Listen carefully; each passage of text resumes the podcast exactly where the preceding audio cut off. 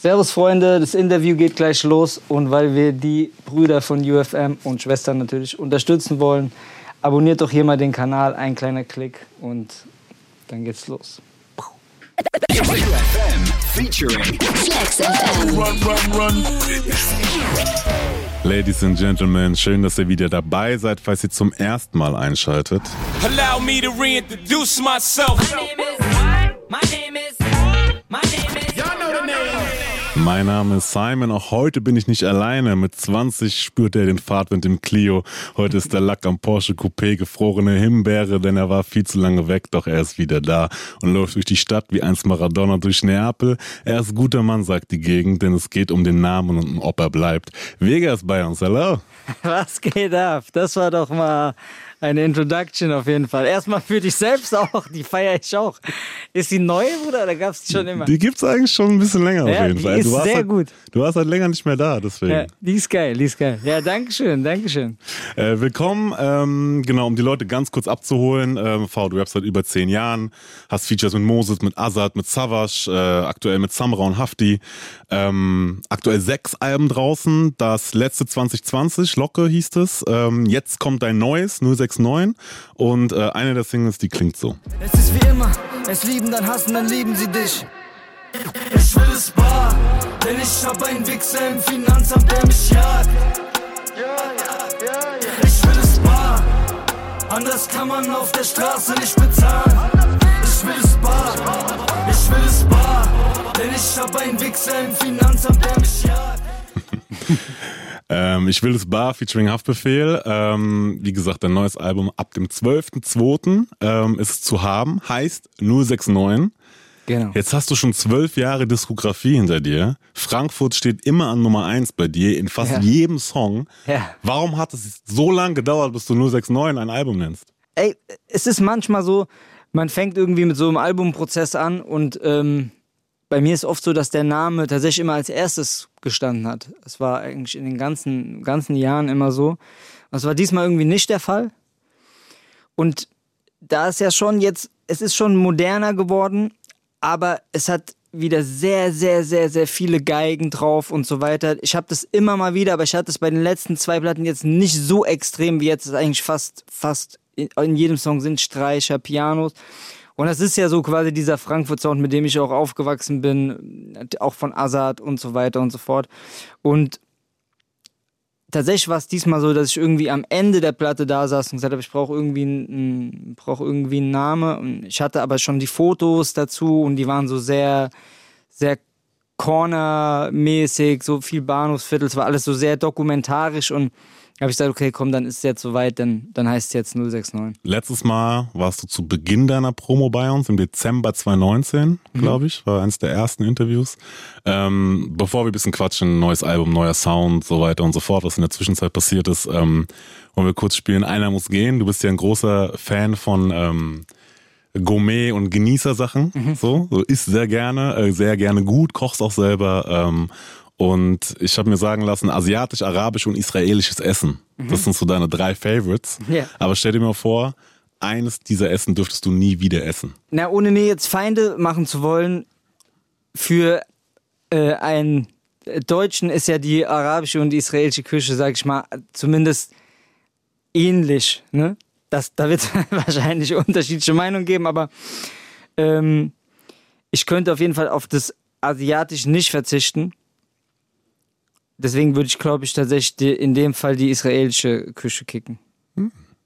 Interesting. Ich bin auch großer Fan davon Ja, tatsächlich. voll. ich kenne viel zu wenig Gerichte, aber jedes Mal, wenn ich was Neues esse, sage ich Bombe.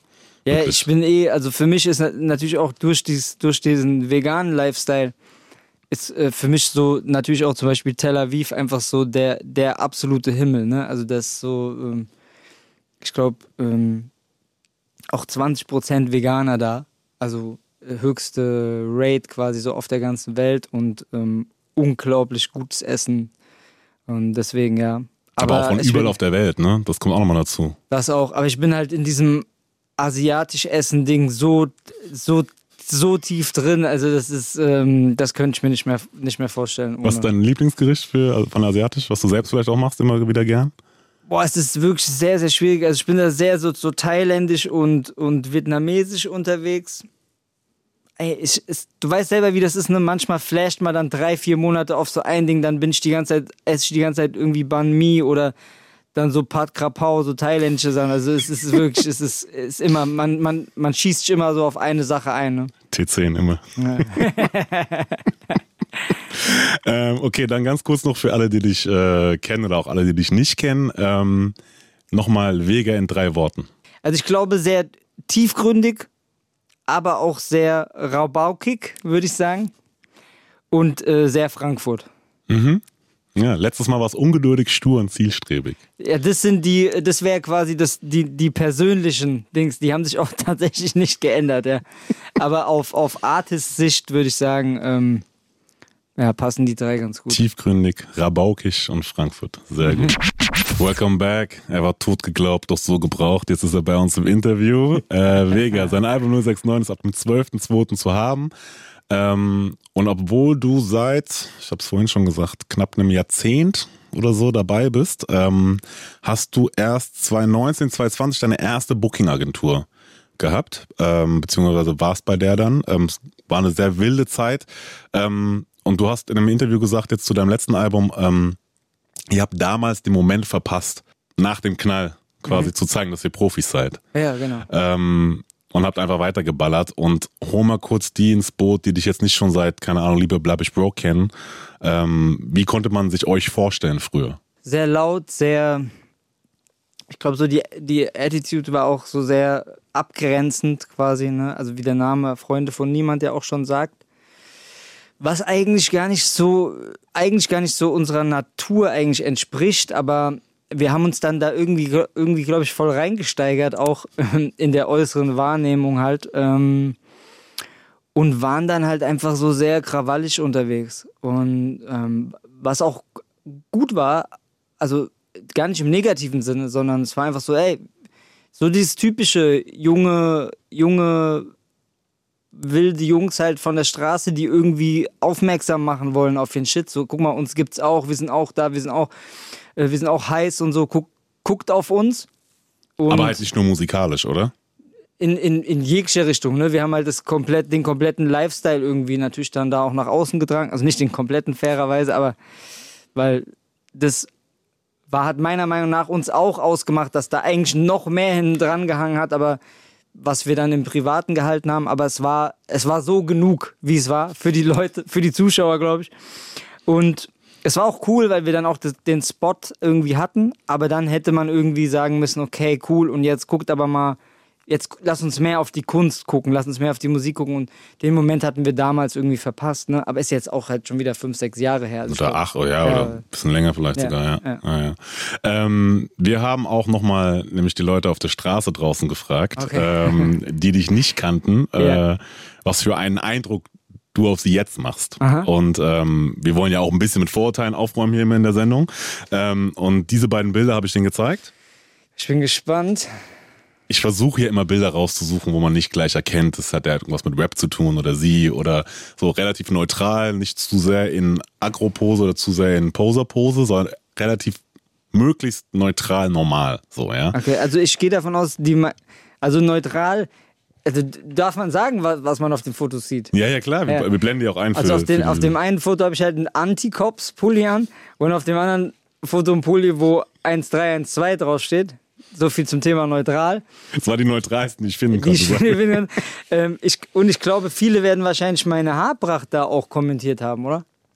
Wir hören mal rein. Gucken wir mal. Ich vermute mal, er fährt einen Benz. Er macht eigentlich einen guten Eindruck. Ich würde vermuten, dass er jetzt nicht gerade der Musterschüler ist, auch ein bisschen macho ist. An sich sieht er jetzt nicht aus wie ein krasser Assi. Also für mich sieht der nett aus und ähm, modebewusst. Also von seinen Klamotten her würde ich eigentlich sagen, das ist so typisch Frankfurter eigentlich. Ich würde vermuten, dass er irgendwas Kreatives macht beruflich, äh, irgendwie in Richtung Grafikdesign oder sowas. Sieht aus wie ein ähm, Stadiongänger. Wenn er jetzt einen richtig lieben Eindruck machen würde, würde ich ihm schon mein Handy geben oder so.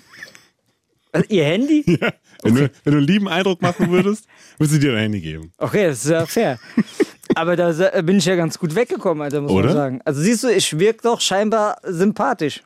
Aber geht auch, ne? Also die Haare, die, die nehmen natürlich auch viel äh, Wind aus den Segeln, muss man natürlich sagen, in dem Fall. Ne? Und man muss dazu sagen, also 1312. Ich bin sicher, auch ein paar Radiohörer wissen nicht direkt den Code zu entschlüsseln. ja, ja, Und ja. ich glaube jetzt auch die Leute auf der Straße wissen nicht direkt, dass es ACAB Ja, gemeint ja, ist. ja, safe, So. safe, safe. Ähm, Aber da bin ich ganz happy mit den, ähm, mit den Kommentaren. ging schlimmer auf jeden Fall. Ja. also tatsächlich, ne, ich will auch eigentlich gar nicht so assi wirken. Und modebewusst hört man ja gern und wirkt äh, ganz nett und so ist ja eigentlich super, Alter. Also mehr kann man sich nicht wünschen. Ähm, über dein letztes Album hast du gesagt, ähm, du hoffst, dass das Album, was du damals rausgebracht hast, Locke, damals, 2020, ähm, ein Zwischenstep zum neuen Sound werden könnte. Genau. Ähm, und aber auch, dass du den Sound nicht so verändert hättest ohne das Label. Weil ich glaube, Mhm. es war auch das erste Album mit Universal Urban. Genau. Äh, du- ähm, es war das zweite, aber das erste war so in, in Absprache so ein Vega-Vega-Album. Okay. Ja. Äh, Was ist der Unterschied gewesen? Also Vega Vega Album, dass du mehr noch Also ich habe da nicht äh, viel kommuniziert über die Musik mit, mit äh, den Leuten. Also ich bin ja der, der Max Münster ist ja quasi mein, mein direkter Ansprechpartner bei Urban und sehr, sehr, sehr guter Freund und jemand, den, dessen Meinung ich einfach unglaublich schätze, also musikalisch wie auch auf businessseitig.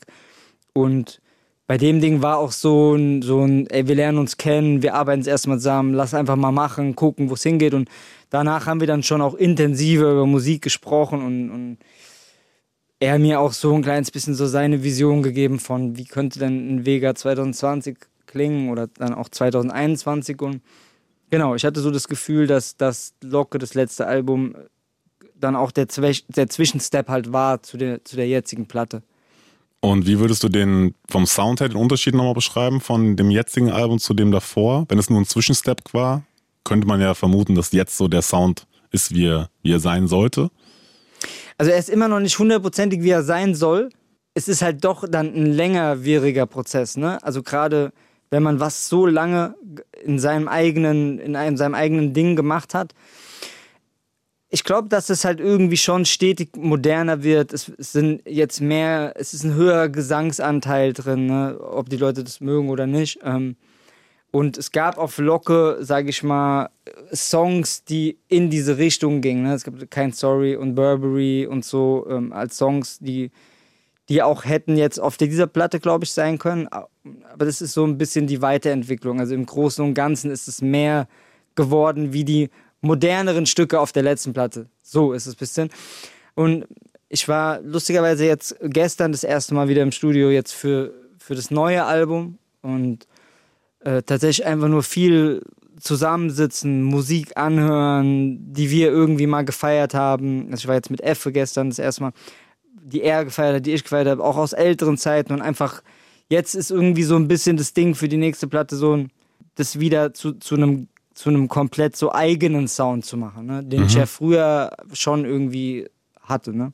Also habe ich jetzt, glaube ich, immer noch, aber ich glaube, da geht noch mehr.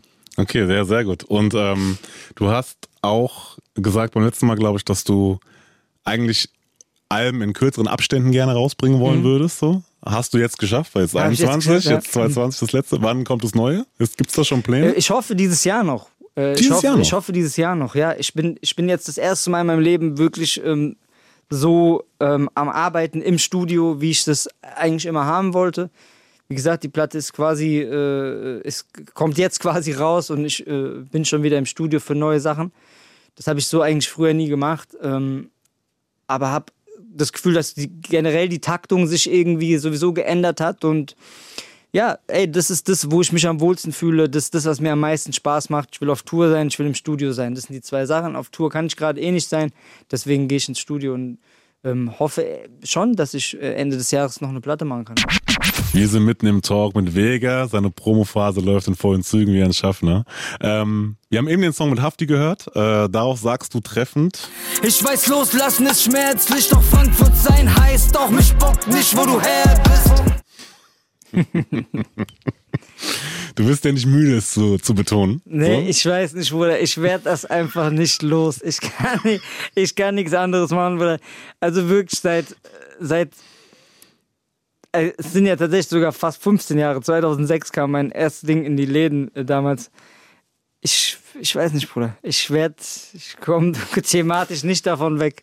Also ich, ich kann es sehr nachvollziehen, tatsächlich, weil ich bin auch in Frankfurt groß geworden und so, aber äh, ich, gefühlt ist es auch einfach so ein Frankfurter Ding. Man ist, man wird nicht, man wird's nicht los zu sagen, einfach, dass die Stadt halt die ist und, Es- und, und keine andere so. Und wir hatten es auch schon ein paar Mal, aber warum bockt das einen Frankfurter nicht, wo jemand anders her ist? Warum ist das so? Gefühlt Naja, immer noch einen Tick mehr als. Es ist schon einfach so, dass ich es, dass ich es, und ich bin ja viel unterwegs und ich mag auch, ich finde auch in anderen Städten wirklich coole Sachen, aber es ist einfach immer noch so ein bisschen für mich einfach das Nonplusultra.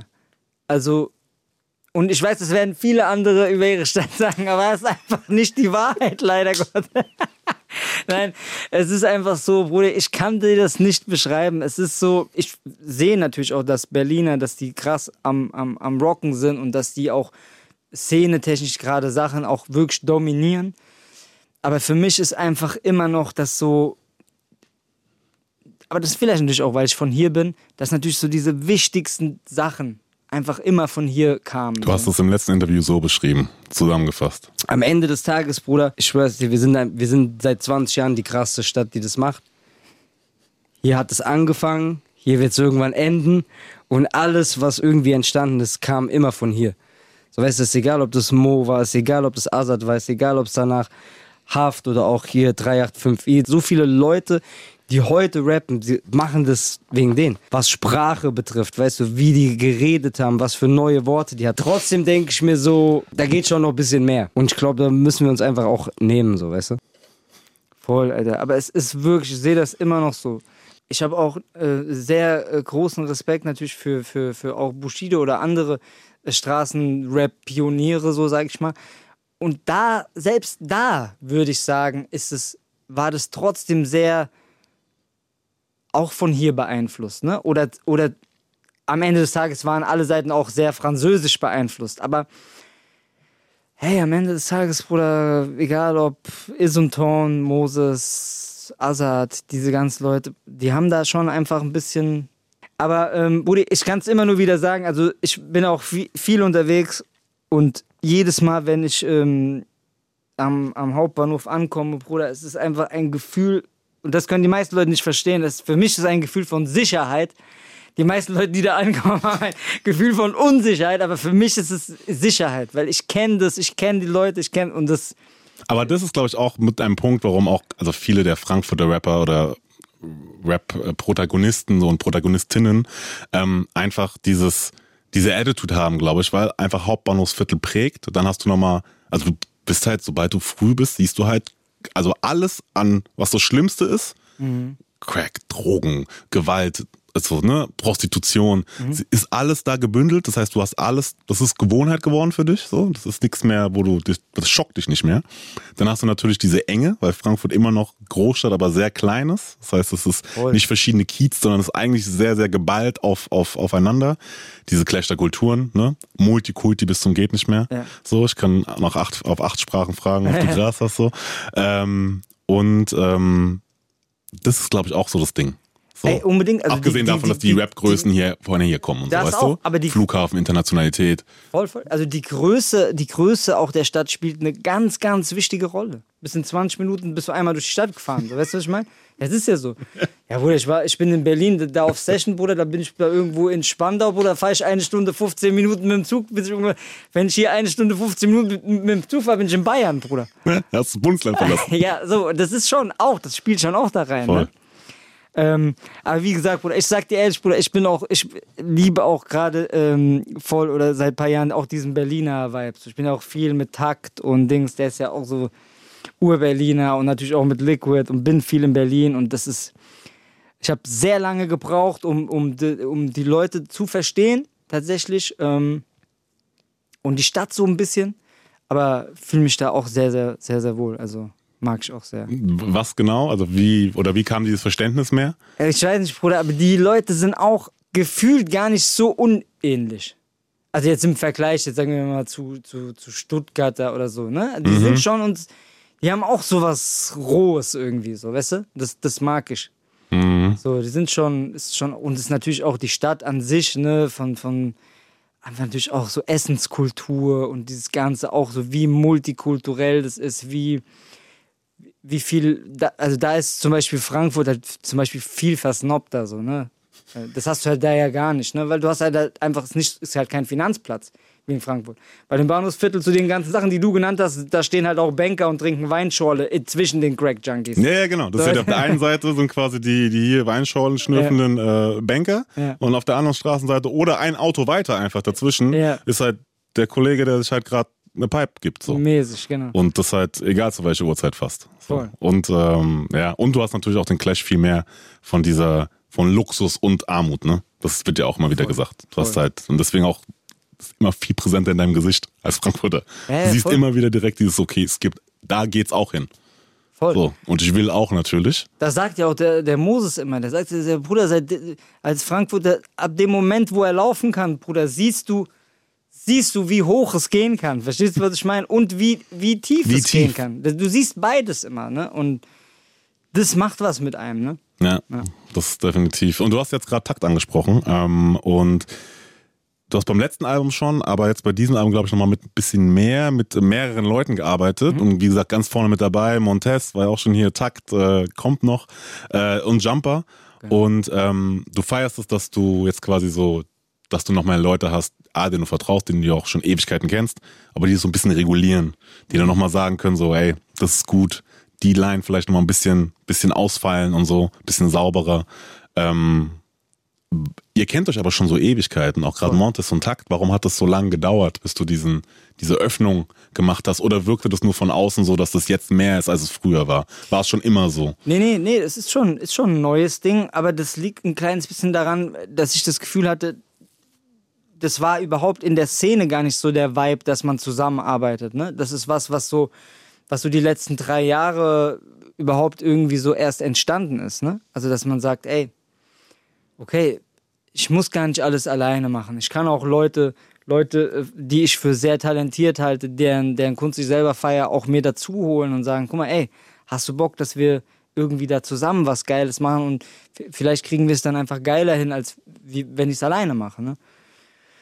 Und mir hat das krass geholfen, also beide Seiten natürlich, ne? Ähm, sind ja auch, sind ja auch viele Sachen, sagen wir jetzt mal von den Singles, das, also die Hälfte habe ich zum Beispiel komplett alleine gemacht, also ge alleine geschrieben, ähm, dann mit Effe produziert oder so, oder, oder auch mit Medusa. Ähm, aber es gibt auch Sachen, die ich ähm, also vorrangig dann die Hooks halt dann auch mit Takt und mit Montes zusammengeschrieben habe, mit Jumper produziert und es ist wie so ein, wie so gefühlt so mehr Filter, ne? Und ich sage, das, was das Wichtigste ist, ist nicht, dass einer kommt und, und dich es, es besser macht als du, sondern er, dass er dir selber so einen anderen Blickwinkel auf dich gibt. Das ist das Interessante, weil wenn du selber, du guckst immer nur und es ist schwer dann für Veränderungen, aber jemand, dem du vertraust, den du für gut hältst, der dann sagt, Bruder, guck mal, aber du könntest auch so Dass er dir hilft, dich selbst besser zu machen, ne? mäßig. So. So. Das, ist, das ist der Trick dahinter, so, weißt du? Ja. Welcome back. Wir sind mitten im Talk mit Vega. Sein neues Album 069 ist ab dem 12.02. zu haben. Er rappt seit über zwölf Jahren und kann mittlerweile sagen. Der Lack vom Porsche Coupé ist ab jetzt gefrorene Himbeere. Ja, Mann. Wir hatten es äh, gerade eben noch von ähm, mit Leuten zusammen Kunst machen. Genau. So, und sich äh, helfen lassen, dass man sein eigenes Zeug noch besser macht. Und dass es so langsam jetzt dahin kommt, dass es ähm, im Deutschrap oder in der deutschen Rap-Szene ähm, ein bisschen salonfähiger in Anführungszeichen geworden ist, dass es so ist, dass Ja. man mit mehreren Leuten zusammenarbeitet. Warum glaubst du, dass es so gedauert hat oder dass es immer noch zum Teil schwierig ist? Das öffnet sich jetzt so langsam, habe ich nämlich auch das Gefühl. Warum glaubst du, liegt das? Naja, wie gesagt, also ich glaube natürlich, die ganze Kultur basiert ja ein bisschen darauf, dass was äh, auf, den, auf dem Skill-Level quasi des Einzelnen so ähm, und es einfach halt krass verschrien war, wenn, wenn, wenn jemand seine Sachen einfach nicht hundertprozentig quasi ähm, alleine schreibt.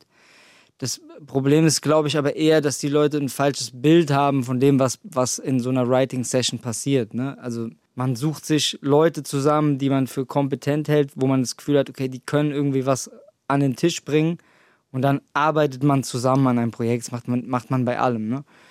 Äh, Also wie gesagt, ähm, haben wir bei den Amis sowieso schon, auch schon, wurde ja auch schon tausendmal besprochen, wenn man sich da die Credits anguckt, sind da immer sechs, sieben Leute. Sind bei jedem Beyoncé-Song sind elf Leute drin, bei jedem Drake-Song. Ähm, bei mir ist es halt ein bisschen so, dass ich tatsächlich immer die, die Parts ganz alleine schreibe und ich aber immer mir, oder das stimmt auch nicht immer, aber sagen wir mal jetzt auf der Platte so in 50% der Fällen ich ähm, die Hooks mit Leuten zusammen mache. Und es, ehrlich gesagt, es hat einfach meine Musik besser gemacht. Und das ist für mich das Allerwichtigste, weil ich will die beste Musik machen. Und welche Stellschrauben ich da drehen muss, quasi, ähm, muss dann irgendwie auch der, der, der, der Hörer auch einfach mir überlassen, meiner Meinung nach. So, ne? Ich, ich habe auch das Gefühl nämlich, dass wir, ähm, oder dass viel, ohne jetzt in alle Köpfe natürlich reinschauen zu können, aber dass es gleichgesetzt wird mit, sobald du deinen Text nicht komplett alleine schreibst, bist es nicht mehr du. Das heißt, du bist nicht mehr echt. Und Realness ist natürlich so eine Grundkomponente, der Grundpfeiler von im Hip-Hop und Rap ist so. Mhm. Ja, du musst dir echt authentisch sein. Und sobald da quasi noch jemand anders reinkommt, wird das, kriegt das so Schattierungen. So. Und das wird das so diese Wahrnehmung, deswegen, sobald da irgendwer anders und du hast, was, du hast Ding, du hast noch mit, der hat das nicht alleine geschrieben? Was? Aber- dann ist es nicht mein, weißt du, dann ist es Ja, so, ja. dann ist es ja gar nicht mehr alles von ihm, was ich so aber gefeiert habe. inhaltlich, So. inhaltlich ist es ja trotzdem dein Shit, ne? Weil du bist ja Natürlich. dabei und, und, und lenkst es. Und es ist einfach auch so, dass man sich halt einfach Leute suchen muss, die halt einfach, die halt einfach inhaltlich auch zu einem passen. Das ist dann, glaube ich, auch einfach das Ding so, ne? Genau. Und wie gesagt, du hast auch gerade eben am Anfang schon angesprochen, da gibt's natürlich auch krasse Abstufungen so, ne? Ja, ja, voll. Wenn da jemand reinkommt oder keine Ahnung, das sind Bieber Writing Camps, so, da sind halt irgendwie zwölf Jungs, die ihm irgendwas vorlegen, der kommt rein und sucht sich was aus, Ja. hört sich noch an, wie es vorgesungen wurde Ja. von irgendwem und dann macht er das Gesicht dazu quasi so. Ja, ja, voll. Milli Vanilli nur in einer neuen Form. Nicht immer, Ja. aber passiert natürlich auch so. Voll, das auch, ey, aber äh, ich bin auch jetzt mittlerweile krasser Justin Bieber-Fan sogar. Also ich habe mir so ein paar Dokus über ihn reingefahren. Und der Typ ist trotzdem selber auch krass, ne? Also Voll. es ist einfach so, das, das ist einfach auch so, die Leute, die Leute denken immer, das fällt einem kein, einfach nicht in den Schoß. Also selbst wenn da Leute dabei sind, die gar nichts schreiben, die trotzdem erfolgreich sind, das geht trotzdem nicht mit jedem. Weißt du, was ich meine? Also da ist einfach so, da, da, da muss man einfach schauen. Und bei, bei, sag ich mal, bei Sängerinnen ist es, oder bei Sänger, ist es quasi ein bisschen so, man sieht die so ein bisschen so instrumentmäßig. Äh, sagen wir mal so wie, so wie ein David Garrett, der schreibt auch nicht seine Songs selbst. Er, ist halt der krasseste Geigenspieler der Welt. Aber er schreibt nicht selber diese Stücke, die er spielt. Er nimmt irgendwelche, was weiß ich, wie die Motherfuckers hießen, die das geschrieben haben, und spielt das halt irre nach. So weißt du? Und genauso kann, äh, hat halt irgendwie Whitney Houston auch irgendwelche Songs quasi nachgesungen, weil sie war die krasseste Sängerin der Welt, sie war vielleicht nicht die krasseste Writerin, so weißt du, was ich meine? Also, es ist alles so, man muss das alles wirklich, die Leute müssen sich einfach alle so ein bisschen, ein bisschen locker machen und einfach gucken, ob gute Musik rauskommt. Das ist das Allerwichtigste. Genau, am Ende gefällt's dir oder gefällt's dir nicht. Genau, so, Geschmäcker sind eh verschieden, aber ist das Endprodukt, ist es gut. Und wenn da jemand ist, der es irgendwie geschafft hat, es noch besser zu machen, umso, umso besser. Ja. Kurz zu den Features. Ähm, du hast jetzt Hafti drauf, du hast Samra drauf, äh, Casper ist drauf, äh, klar, Bosca Face, äh, den gibt's bestimmt auch quasi Features. Ähm, und, ähm, und war bisher auch immer so. Wie war die Arbeit jetzt mit Samra und Hafti zum Beispiel? Jetzt sind jetzt ein paar neue, weil die Jungs, Moses, Azad, Face, Bosca, das ist ja quasi schon Routine. Wie war jetzt die Arbeit mit, mit Samra und Hafti? Gut. Äh, die Jungs haben sicherlich äh, eine andere äh, Arbeitsweise ähm, als wir. Ähm, mit Samra war sehr geil. Wir waren ja mehrfach im Studio auch zusammen, als ich in Berlin war und haben uns nachts gegeben und ähm, haben auch tatsächlich ein, zwei Songs mehr gemacht. Der Song ist es jetzt dann geworden für die Platte. Ähm, sehr, sehr guter Typ, sehr, sehr gutes Herz, haben uns sehr, sehr gut verstanden. Also haben uns auch öfter getroffen, wenn ich in Berlin war. Auch nicht, haben auch nicht immer Mucke gemacht. Ähm, äh, das war, war super. Ähm, bei Aykut war es leider Gottes so, dass wir nicht zusammen ins Studio gehen konnten, einfach zeitlich. Ich meine, ne? wir haben uns dann beim Videodreh natürlich getroffen, aber den Rest haben wir so gemacht.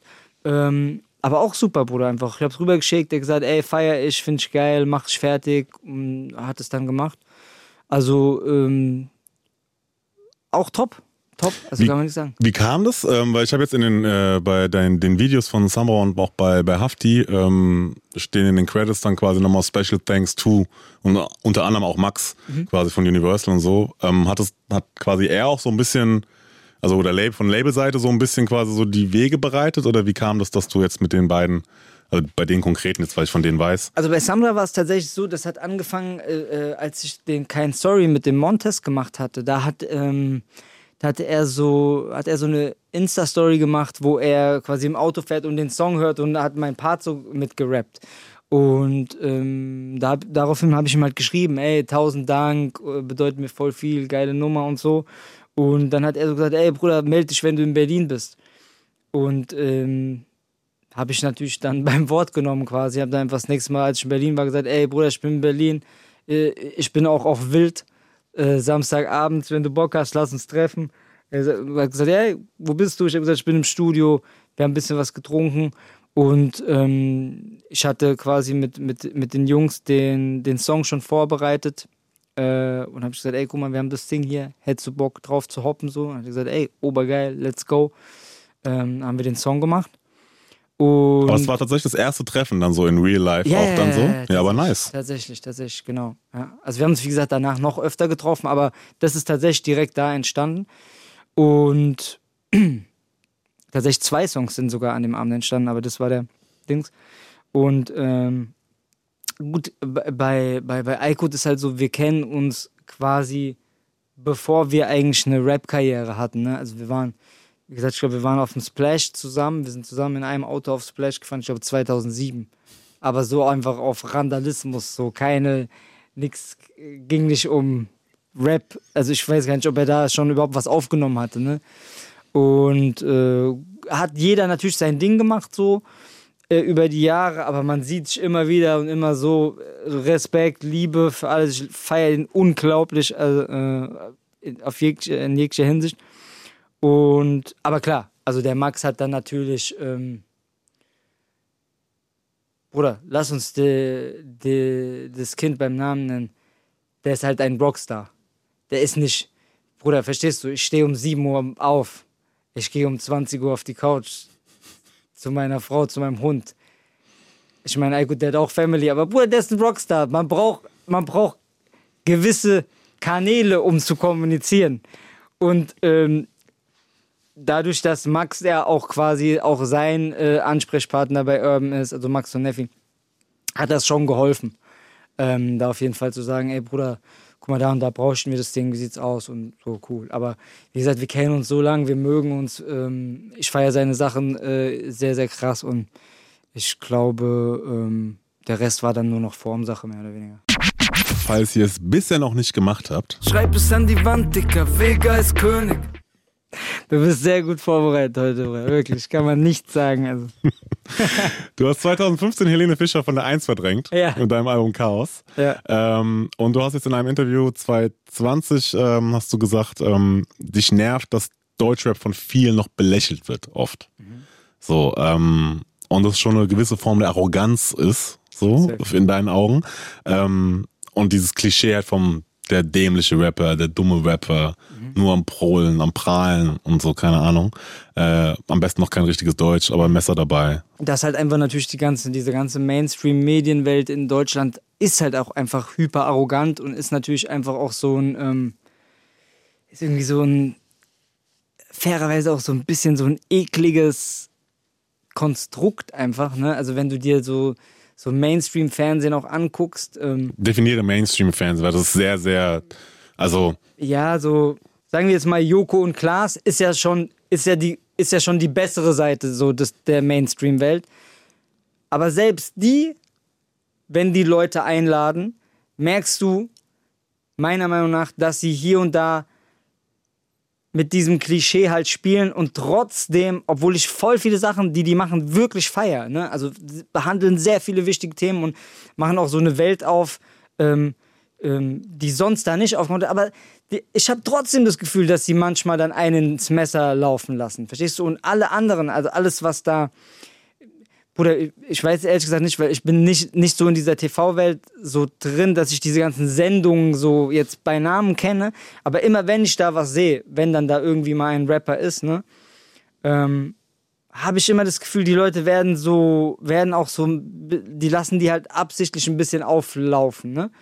Und dazu kommt aber natürlich auch die Gegenseite, dass, dass natürlich auch viele Jungs unvorbereitet, ungebrieft dahin kommen und dann auch ein falsches Bild halt abgeben. Ne? Also es ist, es ist natürlich immer so eine Synergie aus beiden, ne? Also beides spielt eine Rolle. Ähm, ich muss aber sagen, in vielerlei Hinsicht eigentlich haben die Leute immer versucht, irgendwie so ein bisschen uns die Türen zuzumachen. Und aber, aber natürlich sind die Leute, die in dieser Szene sind, sind natürlich auch sehr, sehr schlitzohrig.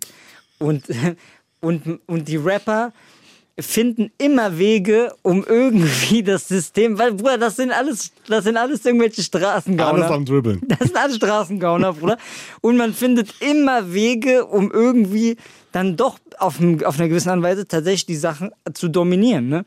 Und ähm, sei es mit der Erfindung dieser Premium-Box bis hin zu irgendwelchen Stream-Geschichten, bis irgendwas, es ist vollkommen egal. Am Ende des Tages ist es so, dass wir jetzt in so eine Phase kommen, wo wirklich ernsthafte Geschäftsleute aus, aus unserer Branche entstanden sind, entstehen. Ist egal, ob das Qatar ist, egal, ob das PA ist, also diese ganzen Leute, ich kann die alle überhaupt gar nicht nennen, auch, auch Haft, egal wer. Und ähm, auch da wird Deutschrap die Leute einfach zwingen, das ernst zu nehmen. Ne? Und da gibt es so viele, ja, das alles, was Raff gemacht hat, diese ganzen, auch mit, mit, mit Ronny, mit diesen ganzen Sachen, Lukas Täuschen, aber auch Max und so weiter. Da gibt es, also es wird langsam, das wird jetzt schon richtig serious so. Und ähm, da findet Deutschrap immer einen Weg. Und da gibt es sehr, sehr viele Gründe dafür, weil in den letzten zehn Jahren sehr, sehr viele Rapper gezwungen waren, eigene Businesses zu machen. Ich habe das auch schon mal gesagt, verstehst du? Das ist nicht so wie- seit vier Jahren, fünf Jahren, dass alle Major-Labels mit Deals um sich schmeißen. Nein, Bruder, vor zehn Jahren war das keine. Man hat einen Vertrieb gekriegt, wenn, wenn man Glück hat. Wenn man Glück hat. Und dann hat man einen Vertrieb halt gehabt, und, aber dann musste man das ganze Business anmachen. Das bedeutet, jeder Rapper, der seine Platte rausgebracht hat, der, der musste selber Musikgeschäft verstehen. Der musste anfangen zu verstehen, okay, wie funktioniert das alles? Was kostet das alles? Wie, viel Geld kann ich dafür ausgeben? Das sind alles Geschäftsleute geworden. Und das, was damals quasi eigentlich so ein bisschen meiner Meinung nach so ein, ein Nachteil war, ist später ein Vorteil geworden. Weil ich schwöre dir, Rapper durch die Bank weg, jeder von denen ist mehr Geschäftsmann als, als in vielen anderen Musikrichtungen, ne? weil die gezwungen wurden. Und teilweise vielleicht auch mehr als die, die die belächeln.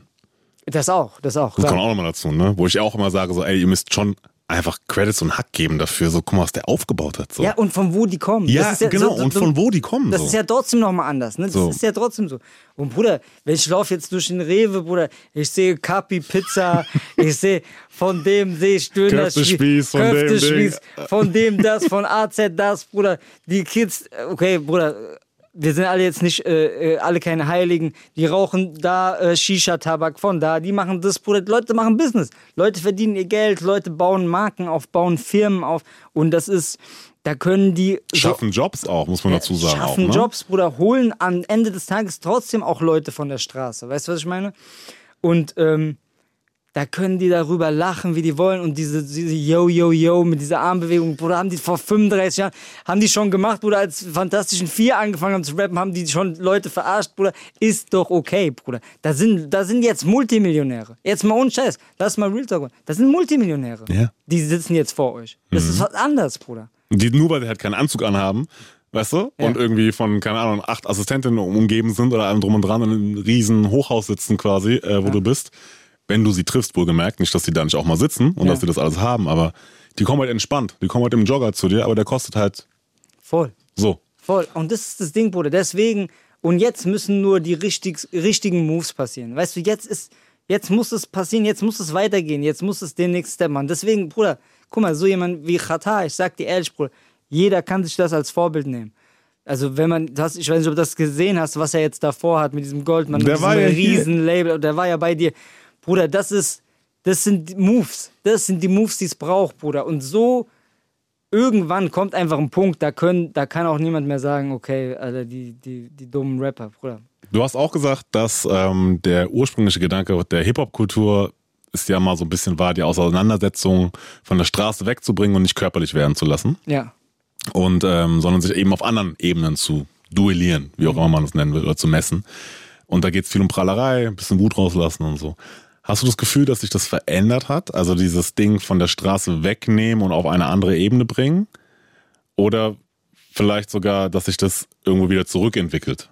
Also es gibt safe einfach mehrere Seiten, ne? Ähm, das wurde ja auch tatsächlich in ein paar Songs schon jetzt ähm, auch immer mal thematisiert. Äh, Selbst ich habe auch selbst auch so Zeilen, wo ich sage, wir, wir wollten weg von der Straße, aber ihr wollt alle drauf. So, weißt du, sag ich also, also klar, es gibt schon, gibt schon natürlich auch Leute, die, die dieses Streetlife natürlich auch verherrlichen, sage ich aber fairerweise, da, die Ausflüge habe ich auch, da gehöre ich auch dazu, so, ne? Ähm, weil man, weil man natürlich sich da komfortabel fühlt, das ist, was man kennt und ähm, man natürlich auch irgendwie immer in so einem Fight ist, in so einem inneren Fight und das, das sich natürlich auch auf die Musik ähm, widerspiegelt. Aber ich habe eher der, das Gefühl, dass gerade viele Impulse gesetzt werden in die Richtung, ey, guck mal, wir kommen von der Straße, aber lass uns doch jetzt, lass uns doch jetzt mal in dieses süßere Leben gehen. So weißt du, lass uns doch jetzt, lass jetzt Business machen. Lass unser Business jetzt sauber machen. Lass Leut, Leuten helfen, ihren Traum zu verwirklichen. Lass uns Cash machen. Lass, weißt du so. Und ähm, wie gesagt, ich, ich glaube, es, es ist eigentlich, äh, eigentlich gut. Vega ist bei uns. Ab dem 12.02. ist sein neues Album zu haben. 069 heißt es. Ähm, das ist die Vorwahl der Stadt, aus der er kommt. Und früher hieß es. Ihr wolltet die Kleinen aus der Szene ekeln, damals schon. Ich wollte der Scheiße eine Seele geben, damals schon. Ähm, wenn du ein bisschen auf die, die Playlist guckst oder die New Music Fridays und so, wir hatten es äh, jetzt, als die Musik lief, auch ein bisschen unter Forschung, ganz kurz. Du hast ja auch ein paar Lines immer, wo du so ein bisschen auf die, was rauskommt quasi. Ist ja gut, dass so viel kommt und Ja. so viel Neues dabei ist so. Ähm, aber du hast ja auch immer schon wieder lässt ein bisschen durchblicken, dass du deine eigene Meinung dazu hast, zu vielem, was da passiert. Und ähm, wie guckst du auf diese New New Music Sachen, die da rauskommen quasi? Wegen, also Stichwort Seele. Das Ding, dem Ding eine Seele geben. Naja, ich meine, man neigt natürlich immer dazu, dass man sich eh immer die negativen Sachen rauspickt, so, ne? Ähm, das mache ich natürlich irgendwie auch, was aber eigentlich falsch ist. Ich bin, bin eigentlich, eigentlich ganz happy. Also ich habe es auch schon ein paar Mal gesagt, aber ich bin eigentlich, eigentlich relativ glücklich mit dem, wie es sich gerade entwickelt und ähm, es gibt ganz, ganz krasse Leute und auch neue Leute, die ich feiere. Ne? Was heißt neu, aber ne, aber ist egal, ob es äh, OG Kimo ist, ob das Chrome ist, ob das ähm, ja, ey, tausend Sachen, die, die, die wirklich geil sind, so weißt du. Ähm, Gab es jetzt auch mal so eine Phase, wo irgendwie ein Jahr gefühlt die ganze Zeit Leute vor irgendeinem, an irgendeinem Pool getanzt haben und, und dann irgendwie so, das war halt irgendwie seltsam. Aber ähm, Bruder, das ist, das ist wie bei, wie bei allem, es ist immer so eine Entwicklung und dann gibt's Phasen und dann funktioniert halt mal was und dann macht das halt jeder und das ist halt, aber da muss man auch, glaube ich, ein bisschen, da darf man halt auch nicht so zu hart sein. Ich feiere das auch nicht, ich brauche das auch nicht, das hat für mich auch mit Rap nichts zu tun, aber ähm, man kann die Leute dann auch nicht so auf dieses eine Ding, weißt du, da, da kommen, da gibt's auch, gibt's auch, die bringen auch gute Sachen raus, so, ne? Und ähm, ich habe ehrlich gesagt das Gefühl, dass es jetzt auch so gerade wieder besser wird. Ich habe das Gefühl, es war so mal eine Zeit lang war relativ miese. Ähm, aber ich habe das Gefühl, jetzt ist gerade wird es gerade wieder besser und es wird auch mehr Rap wieder und wir haben dieses Afro-Trap-Ding überstanden, ohne zu sterben. Und ähm, ich glaube, dass es jetzt gerade geiler wird. Es wird auch wieder härter, ne? Es ist hart, also die Sachen, die auch krass funktionieren, egal ob es Luciano, diese ganzen, das ist auch alles rough, so, weißt du? Und das, das, das mag ich eigentlich. Ja. ja. definitiv. Und wie gesagt, du hast eigentlich ähm, schon gut beschrieben, dieses Leben lassen einfach. Also, ja, ich habe meine eigene Meinung dazu zu Sachen, aber macht ruhig. Ich muss sie ja nicht hören. Zum Beispiel. Ey, das ist So, weißt du? sowieso eine der größten Dinger, ne, die ich nie, die ich nie verstehe. Also auch bei Leuten, die sich dann zu krank im Internet darüber verrückt machen, ist einfach, Alter Bruder, also woher, woher nehmen die diese ganze Power dafür? Weil ich bin einfach, ich höre halt was und ich meine, ich gucke auch, sitze auch freitags morgens dann da und gucke mir halt die neuen Videos an, weil es mich interessiert. Gibt halt Sachen, die feiere ich. Wenn ich was krass feiere, dann vielleicht poste ich es mal. Wenn ich was, wenn ich es nicht feiere, mache ich es nach 20 Sekunden einfach aus. Also, aber verstehst du, dann, dann ist es auch wieder raus aus meinem Leben. Das ist so, das denkt mir auch so, wie anstrengend muss das sein, Bruder. Wenn ich dann, dann gehen die dann ins Internet, dann suchen die den, das Profil von diesem Typ und zerstören den dann in den Kommentaren. So, Bruder, was, was, was ist los, Alter? Das ist so, das werde ich niemals nachvollziehen können. Das stimmt. Also sagt halt auch fairerweise mehr über die Leute aus als über den Artist, ne? Ja, ja. Natürlich. Und Hate is gonna hate so, das ist immer wieder das gleiche Ding. Ähm, ich bin auch, äh, ich finde es auch gut, ich bin vollkommen bei dir, was du gesagt hast, mit äh, ein bisschen rougher werden und ein bisschen mehr, mehr echt, Echtheit drin.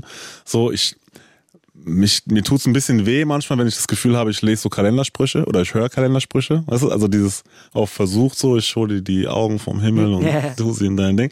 Aber ähm, auch die, alles gut und ich, man muss ja wirklich jedem das Beste wünschen und du hast auch gesagt, es ist schön, dass alles so funktioniert gerade und dass alle die Möglichkeit kamen, hochzukommen und so und zu machen und ihr Ding zu machen. Und ähm, umso besser ist es. Ähm, wir hatten es letztens auch schon, äh, ich will nochmal kurz auf das Thema Live gehen. Ähm, live spielen, ähm, deine Fans kaufen sich Tickets für eine ganze Tour teilweise und, und reisen nach und so. Ihr habt eine sehr krasse Verbundenheit bei euren Fans ähm, und du hast auch gesagt, ihr wollt auch live immer zeigen, wie krank ihr seid. Ähm, das knüpft auch ein bisschen an dieses an, ähm, man muss geil rausgehen, äh, geil reinkommen und geil rausgehen. Aber was ist für dich so ein geiles Live-Konzert? Und wo sagst du, das war ein geiler Abend? Also worauf legst du dann Wert? Nicht nur, wenn du auf der Bühne bist, sondern auch als Fan. Also das beste Live-Konzert, was ich je gesehen habe auf Deutsch, war ist tatsächlich war immer ein Casper-Konzert. Also komplett komplett irre. Die, die die Show, die ich in Frankfurt gesehen habe, also seine letzte, war auch auch von der Show, von dem drumherum war. Also ich habe ich gucke mir relativ viel Sachen an oder habe mir viel, viel Sachen angeguckt, war auch so auf, im internationalen Vergleich fand ich einfach richtig on top so. Ich fand's krass bei, ähm, bei Trettmann, bei seinem Konzert, weil da sehr, sehr, er ist ja eh minimalistisch und so, ne, mit, Mhm. ähm, äh, mit Kitschkrieg und so im, im, im Rücken. Aber da fand ich's krass, weil eigentlich fast, also da ist so wenig und trotzdem so gleichzeitig so viel passiert auf der Bühne, Ja. mit halt Licht und Stimmung und so und das war auch eines der krassesten Konzerte tatsächlich in der letzten mir, Zeit. Das war bei mir tatsächlich auch so. Ich habe ihn, ich hab ihn halt leider Gottes nur äh, beim Splash äh, gesehen. Aber da hat er auch so eine Bühne am Wasser da gespielt. Da waren auch so 10.000, 12.000 Leute, glaube ich. Und das war auch irre. Man muss natürlich auch dazu sagen, ne, auch bei so einem Dre Drettmann, was natürlich halt auch einfach unfassbar hilft, ist, wenn du halt einfach auch diese Songs hast, die der auf diesem Album. Also das sind halt, da sind einfach nur, nur Handgranaten drauf. So weißt du, das ist halt, das hilft dir halt auch, also dumm es ist, ne? Aber da ist halt bei jedem Song, also ich war da, wir waren da ja so als Clique, weil ich habe vorher da gespielt und dann haben wir nach unserem Gig halt ein bisschen was getrunken und dann sind wir dahin, es war dunkel, die Leute und die Songs sind halt einfach Fackeln auch. So weißt du, was ich meine? Das, das hilft natürlich auch immer. Also will aus dir rausspringen, einfach Ja. so, der so, so viel Energie in deinem Körper, ja. Bin ich bei dir. Ähm, wir hören gleich dein Feature mit Takt ähm, äh, 32 und ähm, bis zum letzten Cent und darauf sagst du folgendes. Heute stecken ein paar Tauis in der Chino, Augen wie Albino. Vor paar Jahren war ich knapp ein Hunderttausender im Minus. Wieso warst du vor locker 100k im Minus? Naja, einfach so halt äh, vertrieblich halt irgendwie Geld, ähm, Vorschüsse genommen, die dann einfach mit den Platten, die wir übers Label gemacht hatten, damals ähm, nicht so eingespielt wurden, wie wir das vorhatten.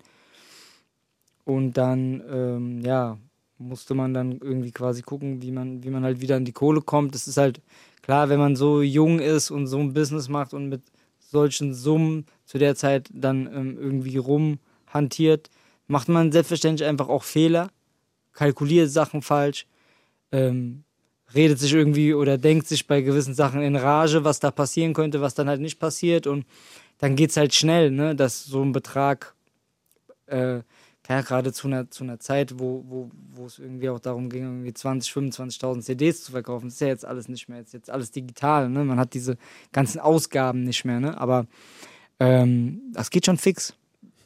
Aber haben wir zum Glück äh, gut äh, wieder rausgeschafft. Ja, jetzt läuft's gut und äh, falls noch irgendjemand nach dem Grund fragen sollte. Heute rufen sie meinen Namen der Jahrhunderthalle. Hier hast du deinen Grund für alles. Vega ist bei uns und falls ihr jetzt erst eingeschaltet habt, Das ist Goethe Shit, Brüder wurden durch Faust zur Legende und jetzt ganz kurz mal leise. Denn dein Album kommt am 12.02., ist auch da zu haben. Ähm, und äh, du gibst ja quasi mit dem Album der Straße was zurück, deinen Fans, äh, nämlich dein neues Album 069. Ähm, wir geben auch gerne der Straße was zurück. Und ähm, deswegen fragen wir in der Regel Leute auf der Straße, was sie so beschäftigt. Und ähm, in dem Fall hatten sie aber äh, eine konkrete Frage an dich, Mhm. äh, die sie dir stellen wollten. Und ähm, zwar folgende, wir fangen mit der ersten an. Hey Vega, ähm, erzähl doch mal, was du so erlebt hast und warum du es so ausdrückst, wie du es ausdrückst. Erzähl doch mal, was du so erlebt hast. Das ist Kannst, kannst du kurz in zwei, drei Sätzen wahrscheinlich Ja. zusammenfassen. Naja, ich habe jede Menge erlebt. Ne? Ich habe ja jetzt auch schon ein paar Jährchen auf dem Buckel und natürlich auch ziemlich verrückte Sachen gemacht. Ähm, also gerade in der, natürlich in der Musikbranche, aber natürlich auch in dieser ganzen äh, Fußballwelt. Ich bin ja sehr, sehr äh, stark in diesem Eintracht-Ding drin. Und deswegen, das ist, glaube ich, jetzt zu viel, um das irgendwie äh, äh, so kurz zu fassen. Aber der Grund, warum ich die Sachen so ausdrücke, wie ich sie ausdrücke, ist, glaube ich, einfach, weil ich so einen krassen Fable für, für, für so Poesie, poetische, theatralische Sprache einfach habe. Ne? Ich mag es einfach, wenn, wenn ein bisschen überzogen gerappt wird, gesprochen wird. Ne? Deswegen bin ich auch so krasser, mag ich auch halt diese Sachen von Moses so und so. Also immer so für, viel, für andere Leute vielleicht immer so 10% too Drüber. much. Aber für mich ist halt genau richtig. Ne? Mhm. Deswegen war ich ja, bin ich ja auch so ähm, äh, Pathos äh, King äh, verschrien. Äh, ja, sehr pathetisch. Immer in jeder Review, wo er seit 1992, Alter, lese ich immer Pathos, Pathos. Ähm, aber ähm, genau, ich hab, mag das einfach, hab so ein Fable dafür. Kannst du noch an deine ersten Gehversuche erinnern, so die ersten Rhymes aus der Veritas-Zeit, VHS-Zeit oder Ja, so? ja, selbstverständlich, selbstverständlich ähm, weiß ich genau. Also bei, bei mir unten im, im, in meinem Kinderzimmer quasi im Keller. Ich bin dann relativ schnell bei meinem fünften, sechsten Song tatsächlich ähm, bei, in Berlin schon gelandet, bei Kid Cobra und äh, der ähm, auch richtig verrückte Geschichte, tatsächlich bei Joker F, der jetzt ja quasi mehr oder weniger die ganzen Hits äh, mit äh, produziert. Ähm, mit ihm habe ich dann mein erstes Ding da gemacht. Der hat mich dann auch aufgenommen. Da habe ich das erste Mal gepeilt, okay, wie nimmt man überhaupt richtig auf und so. Krass, krass. Ähm, dann haben wir noch äh, eine Frage, die ähm, dein Ziel, was du gerade eben auch schon angesprochen hast, nämlich deine andere Leidenschaft. Hey Vega, ich weiß ja, du bist ja auch großer Eintracht-Fan. Deswegen würde ich fragen, was denkst du, wo geht's mit der Eintracht dieses Jahr hin? Denkst du, die schaffen dieses Jahr die Champions League? Mhm. Ähm, ich glaube die Champions League nicht, aber äh, auf jeden Fall die Europa League. Und tatsächlich, das wäre für mich auch so das Wichtigste. Also ich glaube, es ist ganz wichtig dieses Jahr, dass sie wieder europäisch spielen. Und sieht ja auch sehr, sehr, sehr, sehr gut aus. Ähm, und tatsächlich habe ich auch lieber als Champions League tatsächlich. Warum? Das ist, glaube ich, irgendwie interessantere Teams, die man trifft, ne? Also ich kenne ja so dieses Champions League Game von ähm, ähm, bei mir ist ja Teil, Teil der Family so sehr Bayern München lastig und das verfolge ich ja immer deren Reisen und so und das ist schon sehr eintönig dann auch. Mhm. Ja. Okay. Ähm, und dann haben wir noch eine Frage vom ähm, Birra von Deutsche Raps Jeff Bezos, äh, Qatar, als er bei uns war. Und zwar hat er folgende Frage. Schreibst du deine Texte wirklich selber? Sag die Wahrheit. Ja, das haben wir jetzt ja schon ein paar Mal thematisiert. Äh, also wie gesagt, äh, bei mir ist tatsächlich so, dass ich die Parts immer ganz alleine schreibe und es ein paar Hooks gibt, die ich mit äh, tatsächlich jetzt mit äh, Takt und Montes und auch dem Olsen zusammengeschrieben habe. Ähm, Was macht der eigentlich? Den habe ich Ewigkeiten nicht, also nichts von dem gehört oder gesehen. Ja, vielleicht geht's auch auf meinem Radar vielleicht vorbei. Das wäre ein bisschen schade, da muss ich ein bisschen tiefer gucken jetzt. Also macht ganz, ganz viele Sachen halt in diesem, in diesem Songwriting-Thema. Das habe ich nämlich auch gehört. Okay. Ja, also, wirklich, Bruder, also das ist einfach, der, der Typ ist, also ich wusste das natürlich schon immer, aber geisteskranke Artist. Ähm, ich habe aber auch immer mal wieder auf seinem Instagram gesehen, dass er so einen Ordner gezeigt hat mit neuen Songs. Also ich glaube, er wird da auch irgendwie was droppen. Wie ist es bei dir mit Songwriting im Game? Äh, Brudi, ich habe das, ich hab das paar Mal auch gemacht, aber ich, das ist einfach nicht, das ist einfach nicht mein Ding. Ich habe da den Kopf nicht dafür. Also du musst da, du musst da sehr, Weil Empathie ist ja eigentlich dein Ding, so, ne? Ja, Sich die aber- so Perspektivwechsel Ja, und so. aber bei diesem Kunstding, da bin ich so relativ, relativ kompromisslos. Und das ist einfach, weißt du, ich kann dann, du hast dann, du kommst ja dann in Diskussionen, wo du was vorschlägst, und dann sagt einer, nee, das ist nicht geil. Und dann denkst du dir, Bruder, ich rap doch 38 mal so gut wie du, sag mir doch nicht, was hier geil ist. So, dieser Modus, und das macht das so schwer. Ich bin, also da bin ich nicht kompatibel einfach, weißt du? ähm, Halt deinen Maul jetzt. Genau, nee, aber und ich habe da auch einfach gemerkt, ne, also was, was natürlich auch Teil des Geschäfts ist, ist, dass du halt zwei, drei Tage mit, mit jemand da sitzt und, und was schreibst. Und dann eventuell kommt es nicht raus. Oder es kommt raus, aber du schreibst dann ja dann auch nicht direkt für Mariah Carey, sondern was weiß ich für wen. Und ähm, dann sitzt du halt dann zu Hause, oder bei mir war das so, dass ich halt dann zu Hause sitze und denke mir, okay, boah, jetzt habe ich mich hier drei Tage, habe ich mir jetzt hier den Kopf ficken lassen ähm, von irgendjemand, wo ich auch emotional jetzt gar nicht mal so irgendwie drin bin. Ey, da hätte, das eine halbe Woche hätte ich halt in meine Mucke stecken können, weißt du? Und da habe ich einfach gemerkt, Bruder, das, das, das Einzige, was mir Spaß macht, ist meine Mucke.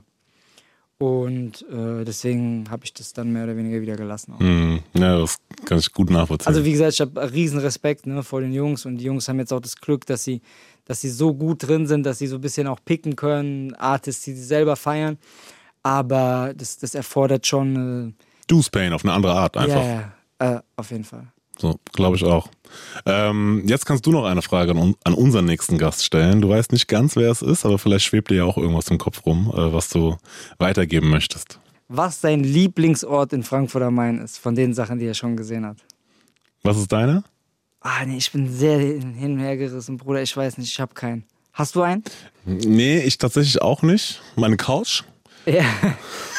Ich ist schon komme- sehr ich, gut da. Ich, ich komme jetzt gerade so ein bisschen, ich, ich, ich liebe halt das Bahnhofsviertel schon, aber ich merke auch, dass ich jetzt so langsam so ein bisschen gemütlicher werde. Ich mag jetzt auch so sauberere Straßen. Kennst du? Wo du nicht so diesen. ja, nicht diesen Move hast, wo nicht die ganze Zeit Bullen rumfahren, wo nicht die ganze Zeit Geisteskranke rumlaufen. Ich hätte, jetzt, ich hätte jetzt gesagt Kleinmarkthalle. Oh ja, Kleinmarkt ist einer meiner Lieblingsorte, das stimmt tatsächlich. Aber Bruder, das ist bei mir eh, ne? Ich bin ja auch ein großer, ich teile mit meinem, mit meinem Freund äh, Trainer, heißt er, ähm, äh, die große Supermarktliebe. Ähm, wir sind, äh, du kannst mich ja einfach ab, ablassen in einem großen Supermarkt, in dem ich noch nicht war, und ich bleib da drei, vier Stunden. Ich will einfach nur neuen Shit mir angucken. Und äh, Bruder, wenn ich in Urlaub gehe, das erste, was ich mache, ich suche den größten Supermarkt und dann gehe ich da hin und gucke mir neuen Sachen an und so. Und guckst und schaust. Guck, und, was gibt's, was gibt's hier Neues, was kann man so. Ja. Ja, gut zu wissen. Könnte ich einen, wirklich einen empfehlen, aber das ist jetzt natürlich hier äh, Schleichwerbung wollen wir nicht machen. Aber gibt es in Frankfurt einen sehr guten, äh, näher der Hanauer Landstraße, einen sehr großen, den könnt ihr euch mal angucken. Da war ich erstmal drin, das ist wie Schlaraffenland für mich gewesen. Es war eine Tour für März geplant, 2020 quasi. Das war also kurz vor Lockdown, mehr oder weniger dem ersten. Ähm, jetzt habt ihr sie nochmal auf 2022 verschoben. Genau. Ähm, und du hast geschrieben, wenn die Tour startet, wirst du fast zweieinhalb Jahre nicht mehr auf der Bühne gewesen sein. Genau. Und du hast dir ganze zwei Alben mehr oder weniger, die du dann, vielleicht sogar drei Alben, die du live Geht spielen kannst. von, von drei auf jeden Fall aus, ne? weil es ja jetzt quasi ist ja in, in über einem Jahr. Also Genau. ja, werden drei, drei Alben, zu denen ich noch nie live gespielt habe, sein. Ja. Was auch krass wird. Was auch geil ist, ne? weil man kann sich die ganzen Highlights rausziehen und dann kann man natürlich auch eine krasse Show spielen. Wird Ja. gut, gut ballern, glaube ich. Gibt's Updates eigentlich zum Vegan Soul Food Club? Also ein bisschen schwierig. Wir sind eigentlich, äh, wir sind eigentlich mittlerweile so weit, dass wir alles zusammen haben, quasi um eine, um eine feste Location äh, zu eröffnen. Ähm, aber wie sich jeder denken kann, ist natürlich jetzt gerade schwierig, schwierige Zeiten. Man muss ein bisschen gucken, wie geht es jetzt weiter. Wird im Sommer überhaupt wie, wieder irgendwie was gehen, so mit, mit, mit Restaurants und dann zu welchen Auflagen. Und wir sind eigentlich gerade so ein bisschen, dass wir eigentlich vorbereitet sind, aber halt gucken, wann, wann, wann ist der Moment, das zu machen, damit, äh, damit wir da auch irgendwie nicht in die Bredouille kommen. Ne? Weil es wäre natürlich, wenn man dann irgendwie sowas aufmacht, dann direkt so Krisen zu haben, das ist sehr Mhm. schlecht. Aber ja, ich habe mich mit einem äh, sehr, sehr, sehr, sehr guten Homie und sehr einem alten, bekannten Freund, also werden die Leute dann auch noch irgendwann mitkriegen, zusammengetan dafür. Und ähm, ist auf jeden Fall noch auf der Agenda. Ja, schön, schön, schön. Ähm, für alle kurz, die noch nie was davon gehört haben, sag kurz zwei, drei Worte dazu, weil ich habe es jetzt so gedroppt, aber vielleicht gibt es Leute, die es noch nie, da, Ja, ja, die ich heißt, jetzt frage, was äh, ist ist, das? Ist, ist einfach, ähm, war einfach eigentlich eine Pop-Up-Restaurant-Idee ursprünglich mal, wo quasi einfach vegan, vegan Junkfood mehr oder weniger quasi angeboten wird, also von Burger bis Corn Dogs über Döner und so weiter und solche Geschichten, also Sachen, die man oft als Veganer irgendwie vermisst hat, m, in sehr hoher Qualität, also meiner Meinung nach geisteskrankes Essen. Okay, sehr schön. Ähm, ich habe dich schon das letzte Mal schon gefragt. Ähm, Freunde von Niemand Grand Dame, äh, gibt's da jetzt aktuell? Also eine weibliche Freunde von Freundin von Niemand quasi. Äh, ist da was in Aussicht? Nena, meine, meine Dame quasi, die macht ja auch Musik und ähm, wir haben schon länger darüber nachgedacht, quasi uns mal an ihre Platte zu setzen. Und tatsächlich sieht's alles ein bisschen danach aus, als würden wir das jetzt dieses, dieses Frühjahr irgendwie starten. Wir haben auch das Gefühl, wir haben jetzt irgendwie die Kapazität und haben jetzt die richtigen Leute, die es braucht und ähm, haben das Gefühl, wir könnten da zusammen, wenn wir das irgendwie bündeln, irgendwie eine geile Platte machen. Ähm, inwieweit es dann natürlich mit Freunde von niemand connected ist, weiß ich nicht, aber das ist auf jeden Fall so die einzige Frau, bei der ich mir gerade vorstellen könnte, irgendwie involviert zu sein, wieder in Musik. Mhm. Weil ich aber fairerweise auch eh mich eigentlich wie immer eigentlich mehr um meine Sachen kümmern will und dann aber trotzdem irgendwie immer Youngsters sehe, wo ich sage, ey, da könnte man ein bisschen helfen. Ähm, aber ja, hoffentlich bei äh, ihr Album. Ja. Okay, dreimal vorgeklopft. Ähm, und auch wenn du äh, zu 95 Prozent nur deine eigene Mucke hörst, aber wen feierst du aktuell von den Mädels, die jetzt gerade draußen sind? Ich feiere halt ganz krass äh, Bad Moms J. Ich mag aber auch die Sachen von Shirin. Mhm. Äh, es gab auch, auch Ruhr-Sachen, die ich mochte. Also ich finde, die Girls sind eigentlich alle sehr, sehr fit. Ja. Also die, die ich jetzt kenne, fairerweise. Ich kenne Ja. jetzt auch nicht alle, aber ähm, das sind schon wirklich gute Leute am Start, finde ich. Finde ich nämlich auch. Ja. So, das find, gefällt mir auch sehr, sehr gut, dass da jetzt das sich auch mehr in die Richtung öffnet und da sind auf jeden ey, Fall Die haben auch Power, so, ne? Also das ist schon, ist schon, schon geil. definitiv. Ähm, noch kurz zum Abschluss, du gehst normalerweise, glaube ich, zweimal die Woche zum Friseur. Wie läuft Ja. das jetzt bei Lockdown? Bruder, ich habe ich hab einen Post gemacht, wo ich gesagt habe, ähm, Bruder, die ganzen Straßenjungs, Bruder, keiner hat Toilettenpapier und keiner hat Mehl, aber alle haben Dings, frische Seiten, Bruder. Daran merkt man, dass dieses, das wird niemals zusammenbrechen, dieses Netz. Niemals. Bruder. Und dann ich auch, bin ich auch drauf gekommen, Bruder, dass auf jeden Fall nicht das erste Business der Welt war, kann niemals Prostitution gewesen sein. Es muss auf jeden Fall Fri das Friseur, das Friseur, wie sagt man, Friseur, Friseurhandwerk. Ja, Friseurhandwerk. muss es gewesen sein. Weil das ist, das wird, ist, ist egal, was passiert, Bruder. Und wenn irgendwann alle in Bunkern leben müssen, Bruder, die Seiten sind frisch. Die sind frisch, Bruder. Ah, da sagst du das, ey. Wahre Ja. Worte, wahre Worte. Ähm, Vega, heute die ganze Zeit in der Sendung gewesen, sein Album 069 ab dem 12.02. ist es erhältlich. Ich verabschiede mich schon mal an dieser Stelle. Äh, die Sendung gibt es als Video auf YouTube. Die es sehen, sehen es gerade, die jetzt hören, wissen jetzt auch Bescheid. Ähm, es gibt auch als Podcast, UFM, wer nicht findet, hat nie gesucht. Ähm, checkt das neue Album von Vega 069, ähm, denn denkt dran, Denn das hier ist das Beste, was ein Straßenrapper werden kann. So ist es, mein Bruder. Ihr wisst, wie, wo ihr es zuerst gehört habt, UFM. Mein Name ist Simon. Vega, vielen, vielen Dank für deine Zeit. Äh, viel Erfolg für das Album. Ähm, vielen Dank, dass du da warst. Ähm, bleib gesund auf jeden Fall. Und äh, die letzten Worte gehören dir, V. Ey, ich danke dir für immer wie die, äh, für die Einladung. War wieder ein sehr, sehr gutes Gespräch. Ich bin immer sehr froh, hier zu sein. Fairerweise, darüber haben wir auch noch nicht geredet. Es war mein, es war bis jetzt mein erstes Interview überhaupt zur Platte und das so kurz vor Ende. Das heißt, ich habe mir nur die Rosinen rausgepickt. Ähm, ja, euch danke äh, fürs Zuhören und ähm, viel Spaß mit der Platte hoffentlich. Erzähl's weiter. Vega Baby, UFM, Flex FM. Yeah! UFM featuring Flex FM. Run, run, run.